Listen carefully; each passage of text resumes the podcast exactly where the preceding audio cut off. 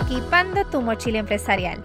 Episodio número 6. A ti te doy la más cordial bienvenida a este tu podcast, Equipando tu mochila empresarial, donde estaré conversando contigo todas las semanas contenido que añadan valor a tu mochila empresarial. ¿Sabes para qué? Para que logres resultados que trasciendan en un legado más allá de tu persona, tu familia, tus finanzas y tu negocio. La semana pasada fue una semana especial esta acción de gracia, aunque nosotros ¿verdad? agradecemos todos los días por tantas bendiciones, el año 2020, por lo menos en mi caso, me cambió la perspectiva de vida y simplemente agradecimos que estábamos vivos. El lunes, adicional a eso, tuvimos un gran taller donde estuvimos con empresarios que actualmente tienen su trabajo a tiempo completo y adicional tienen su emprendimiento a tiempo parcial. El taller lo titulamos Cimientos de una Administración Financiera Saludable.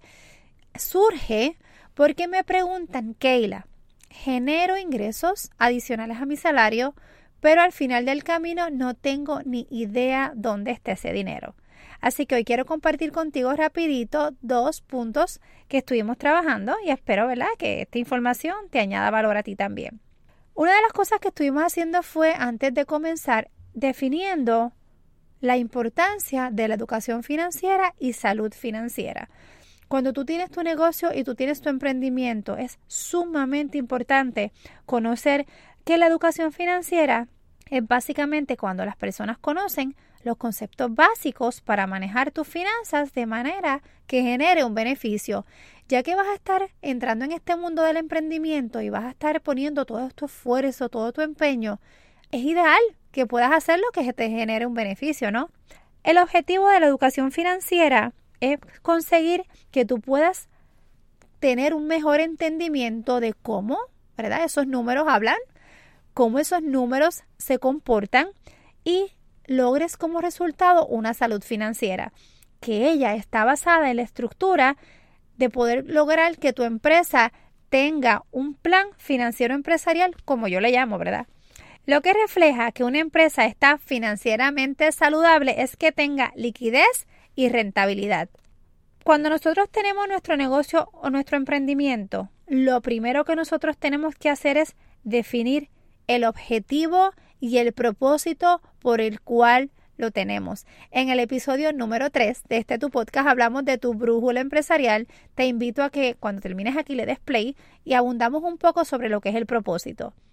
Cuando nosotros tenemos el objetivo definido de nuestro emprendimiento y lo alineamos a una meta personal, es casi, te puedo decir, te garantizo que es casi real que tú logres tener un negocio rentable, sostenible y con crecimiento duradero. Te voy a dar un ejemplo. Si tú tienes un objetivo de que tú deseas saldar tu casa en 15 años, estamos hablando si tu préstamo es a 30 años, pues tú como objetivo dices, pues mira, este negocio o emprendimiento que tengo, yo todos los meses, si quiero aportar al principal, un ejemplo, 400 dólares para cortar los años de la vida del préstamo de la hipoteca, pues yo voy a estar alineando mi negocio con mi propósito. Pues ya yo sé que dentro de mi objetivo financiero yo necesito sacar una partida para eso.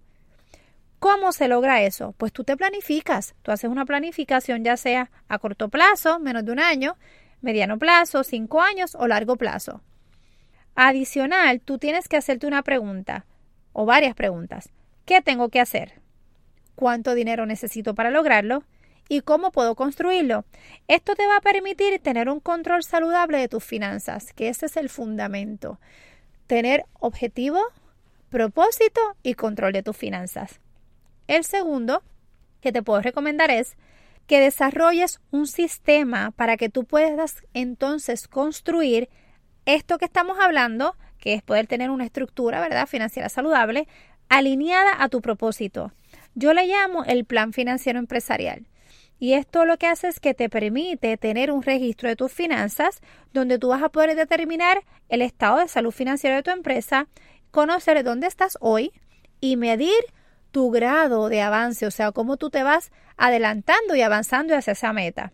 El registro de gasto te permite tener dos puntos bien claves. Número uno, el control de tus finanzas Y número dos, la conciencia en que lo gastas.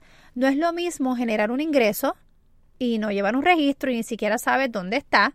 Lo gastas, puedes tener tal vez una idea, pues mira, este, este ingreso pues lo adquirí en este otro beneficio o, o lo utilicé para comprar más productos, pero cuando tú tienes un registro de tus finanzas, tú realmente dices, pues mira, estos son mis gastos, estos son mis ingresos, van alineados a mis objetivos y me falta tanto para llegar, o sea, vas dirigido. Estamos en una de las épocas favoritas, por lo menos mías del año, donde las emociones están a flor de piel y en ocasiones, si no estamos conscientes, realizamos compras por impulso. Yo te recomiendo a que tú te sientes, analices y pienses, ok, si yo tengo mi negocio y emprendimiento, ¿cuáles son estos propósitos y objetivos por el cual lo tengo? Luego, definas y crees un plan financiero donde te permita tener un registro de tus ingresos, tus gastos alineado a ese propósito para que entonces puedas sentir que tienes un negocio que sea rentable, con crecimiento y sobre todo, ¿verdad? Sostenible.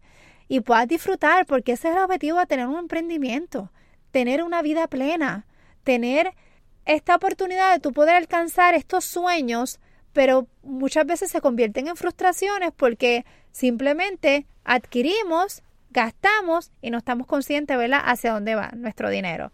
Esta era la información que quería compartir contigo hoy.